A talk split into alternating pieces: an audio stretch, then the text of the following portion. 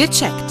Der Podcast von aponet.de und Neue Apotheken Illustrierte. Damit es Ihnen gut geht. In dieser Folge unser Thema die Angst. Mein Name ist Dolly Harras und ich bin verbunden mit Dr. Frank Schäfer von aponet.de und der Neuen Apotheken Illustrierte. Hallo, Herr Schäfer. Hallo, Herr Harras. Angst. Das ist ja ein, also wir könnten Stunden drüber reden, aber wir fangen mal von vorne an. Angst ist doch lebensnotwendig, oder?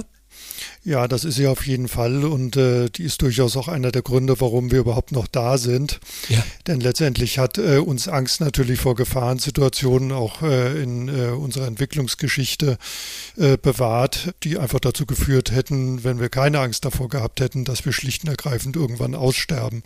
Es ist vollkommen normal, vor Gefahren Angst zu haben. Das eigentliche Problem ist, wenn sich diese Angst einfach von den konkreten Auslösern ablöst, wenn sie auch dann da ist, wenn eigentlich nach ganz objektiven Maßstäben gemessen keine Gefahr mehr bestehen kann. Äh, wenn ich meine Ängste so sehe, ich habe zum Beispiel wirklich hm, eine Höhenangst. Also wenn ich so runtergucke, selbst wenn das alles gesichert ist und da ein Gitter davor ist und dergleichen, Uah, das krieg ich nicht weg. Da sagt ein anderer, wieso? Ist doch alles sicher. Ich fühle mich pudelwohl. Ist das nicht sehr subjektiv, Angst auch? Ein Stück weit ist es das. Also es gibt durchaus eine angeborene Neigung, sagen wir mal, zu ähm, Ängsten oder Ängste sehr stark zu empfinden. Ähm, mhm. Natürlich spielen auch Vorerfahrungen, die man äh, im Leben gemacht hat, natürlich schon auch eine starke Rolle. Das alles zusammengenommen kann dazu führen, dass es eben Menschen gibt, die sehr leicht in Angst zu versetzen sind, auch in Situationen, die andere vielleicht eher ungerührt lassen. Ja, ja, das ist halt eine individuelle Disposition, würde man sagen. Und das äh, kann äh, halt auch da noch dazu kommen, dass es äh, manchmal passieren kann, dass Menschen auch sozusagen fast aus heiterem Himmel auch Panikstörungen entwickeln können, ja. die sich unter Umständen mit ganz konkreten Situationen verbinden und dann dazu führen, dass solche körperlichen Reaktionen, wie man sie bei einer Panikstörung hat, dann eben fest assoziiert sind im äh, Denken von Menschen mit ganz bestimmten auslösenden äh, Lebenssituationen, zum Beispiel mit einer ähm, großen Menschenmenge, mit engen Räumen ja. oder aber auch mit weiten Plätzen, mit Orten, wo man dann plötzlich irgendwie das Gefühl hat, man kommt aus der Situation nicht mehr raus, man bekommt nicht schnell Hilfe. Das sind dann zum Beispiel, äh, ist eine besondere Form von Angststörung, eine sogenannte Agoraphobie mit Panikstörung, oh. Ja. wo man dann eben so das Gefühl hat, dass man äh, jetzt irgendwie total panisch wird, wenn man nicht sofort irgendwie aus dieser Situation entkommen kann. Ich hatte mal das schöne Erlebnis, um 21 Uhr im Bürogebäude im Fahrstuhl stecken zu bleiben. Das war so meine Angstprüfung. Ich hatte aber einen ganz tollen, da drücken Sie ja auf so einen Knopf und werden sofort verbunden mit einer Notfallzentrale. Und die haben ganz toll reagiert. Die haben gesagt, wie geht's Ihnen? Und ich sage, mir geht's eigentlich noch gut. Ich hoffe nur, dass ich heute Nacht hier noch rauskomme. Ich sagte, alles gut und, und, und. Ich bin auch relativ schnell wieder rausgekommen und hatte dann auch gar keine Angst mehr, denselben Fahrstuhl nochmal zu benutzen. Das kann ja aber verständlich sein, nicht? wenn man solche Erlebnisse hat, dass man hinterher dann doch ein bisschen Befürchtungen hat. Genau. Ja, und dann reagieren Menschen eben auch ganz unterschiedlich darauf. Also einige würden diese Erfahrung, auch wenn sie in dem konkreten Moment, in dem konkreten Augenblick, in dem man sie macht, halt angsteinflößend oder beklemmend wirken, können damit dann trotzdem umgehen, können das rationalisieren ja. und auch wieder verdrängen. Andere sind dann vielleicht einfach anfälliger dafür, solche Ängste halt auch äh, sich, sich zu behalten, solche Ängste äh, abzuspeichern oder auch neigen vielleicht dazu, dass sich solche Angstreaktionen dann auch bis zu einer Panikreaktion hochsteigen. Ja. Und wenn sowas eintritt, dann ist es halt so, dass sie sich natürlich äh, davor fürchten, künftig wieder in eine Situation zu geraten und dann auch die Kontrolle über sich zu verlieren. Ihr Körper verliert die Kontrolle, äh, sie selber verlieren die Kontrolle über sich. Und es kommt, sagen wir mal, zu starker innerer Unruhe, zu einem Panikempfinden, gesteigert durch dann Beginn des Herzrasen, Schwitzen etc. Und dann äh, vermeidet man natürlich solche Situationen, geht gar nicht mehr in Aufzüge rein. Während sie möglicherweise, weil sie in dieser Situation sich selbst beruhigen konnten, auch beruhigt wurden Ja. und vielleicht gar nicht so sehr Ja. zu solchen extremen körperlichen Angstreaktionen neigen. Für sie war das eine Erfahrung, die sie dann doch gut haben verarbeiten Sehr können. positiv, Bei ja. anderen bleibt es dann so, dass sie diese Panik in Erinnerung Ja. Behalten haben, dass sie Angst davor haben, dass sie wieder auftreten könnte, dass sie möglicherweise auch künftig sogar äh, so weit sich entwickeln, dass sie Angst vor Angst bekommen. Das heißt also Ja. Angst davor, eine Angstreaktion äh, zu haben in bestimmten Lebenssituationen, aus denen sie nicht mehr wegkommen. Aber das, sagen wir mal, ist jetzt eine besondere Form von Angststörung. Ja. Es gibt Angststörungen auch in anderen Situationen. Also Menschen haben zum Beispiel auch mit einer sozialen Phobie, zum Beispiel Furcht, sich vor anderen zu blamieren, wenn sie äh, irgendwo auftreten, wenn sie mal eine kleine Geburtstagsrede halten sollen oder noch oder ein Referat halten sollen. Oder wenn sie halt in einer bestimmten Situation in einer, bei einer Geburtstagsfeier einfach Angst haben, sich irgendwie ungebührlich zu verhalten. Das kann dann auch dazu führen, dass sie in, in solchen sozial eigentlich normalen oder sagen wir mal eher gewöhnlichen Situationen dann äh, Ängste haben, Panik entwickeln dass, oder darüber nachdenken ständig, was könnten andere über mich denken, Ja. könnte ich irgendwie mich peinlich verhalten, sich ständig auch beobachten und beobachtet fühlen? Und dann äh, kann man sozusagen auch eine soziale Phobie entwickeln. Und das wird auch dadurch schädlich für die Menschen, dass sie halt äh, dann solche Situationen meiden, die eigentlich äh, angenehm oder auch schön sein können. Jetzt haben wir einen Punkt. Angst ist äh, nichts Ungewöhnliches. Ich glaube, das muss man auch mal deutlich sagen. Das ist absolut Na, klar, ja. nicht, dass sich jemand gleich so, ui, das ist aber schlecht. Es gibt ängstlichere Typologien und so Leute wie mich, die dann so einen stecken gebliebenen Fahrstuhl wegstecken. Das ist ganz natürlich, dass man auch mal ein bisschen ängstlicher ist. Ich glaube, ich habe gelesen, es wird sogar vererbt. Ist da was dran?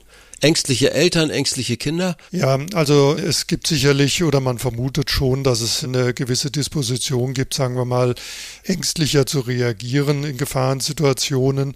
Das ist sicher individuell verschieden. Es spielt aber auch eine Rolle, was man sozusagen auch zum Beispiel in der Kindheit erfahren hat. Also Ja. ob zum Beispiel die Eltern in bestimmten Situationen immer besonders ängstlich reagiert haben Ja. oder ob sie besonders gefahrenbewusst waren, also ständig überall Gefahren gesehen Ja. haben, auf Gefahren hingewiesen haben, alles, was in der Umgebung ist, als Gefahr bezeichnet haben oder die Kinder haben erleben lassen. Also Menschen, die so aufgewachsen sind, laufen natürlich eher Gefahr, dass sie dann auch selber entsprechend ängstlich reagieren. Das kann sich äh, durchaus dann später erst deutlicher zeigen, aber ähm, wie gesagt, das alles sind so Aspekte, die eine Angsterkrankung natürlich fördern.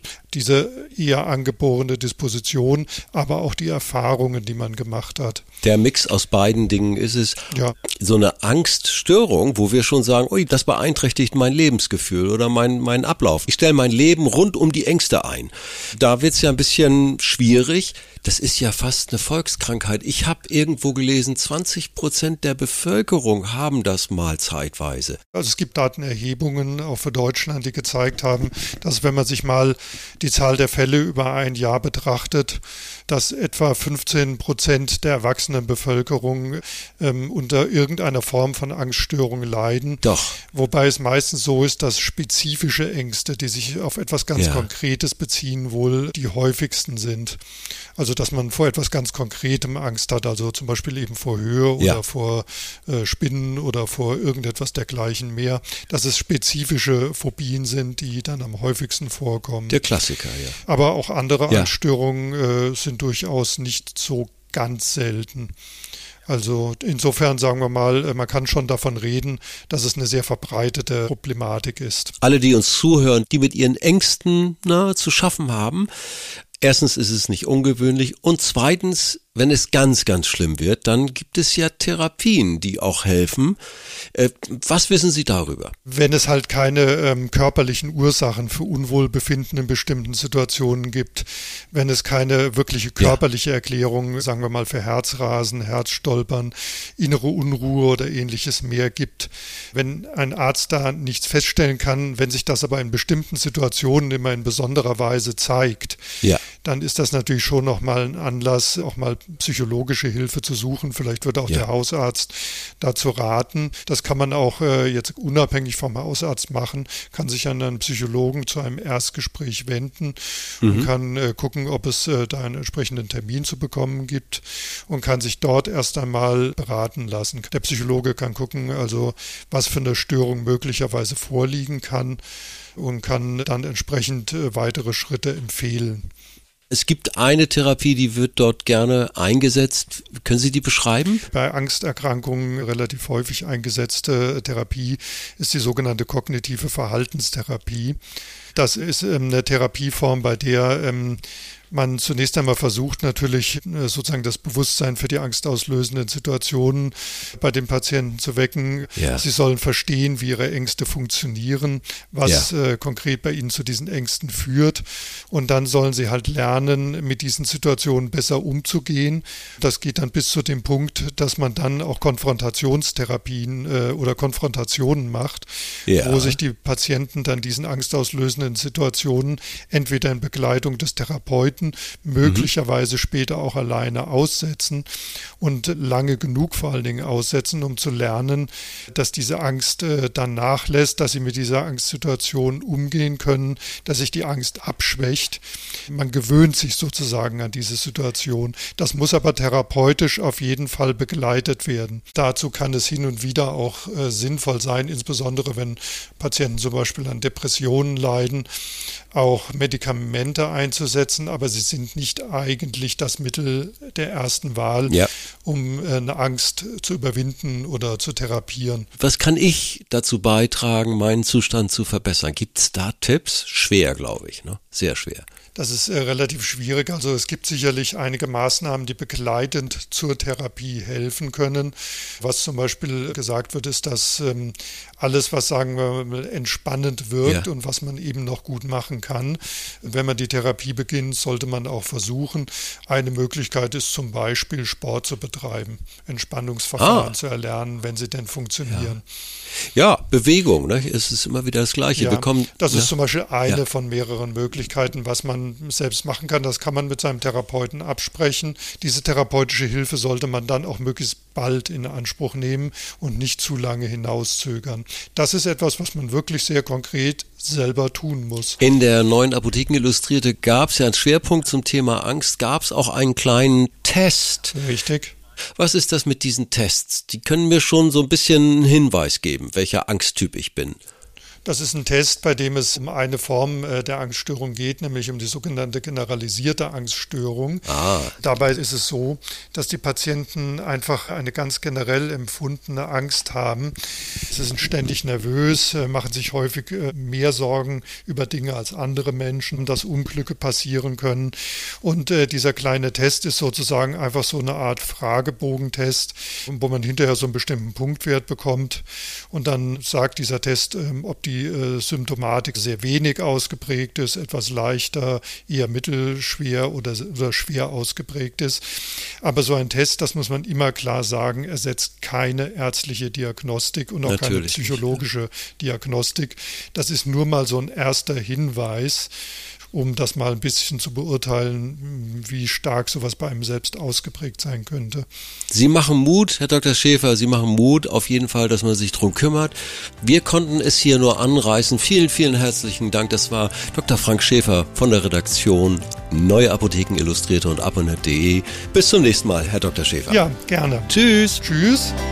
Viele weitere Tipps und Informationen für Ihre Gesundheit lesen Sie online auf www.abonnet.de und alle 14 Tage im Magazin Neue Apotheken Illustrierte, das Sie kostenlos in Ihrer Apotheke bekommen. Danke für Ihre Aufmerksamkeit. Bis nächste Woche zur neuen Folge von Gecheckt, der Podcast von aponet.de und Neue Apotheken Illustrierte, damit es Ihnen gut geht.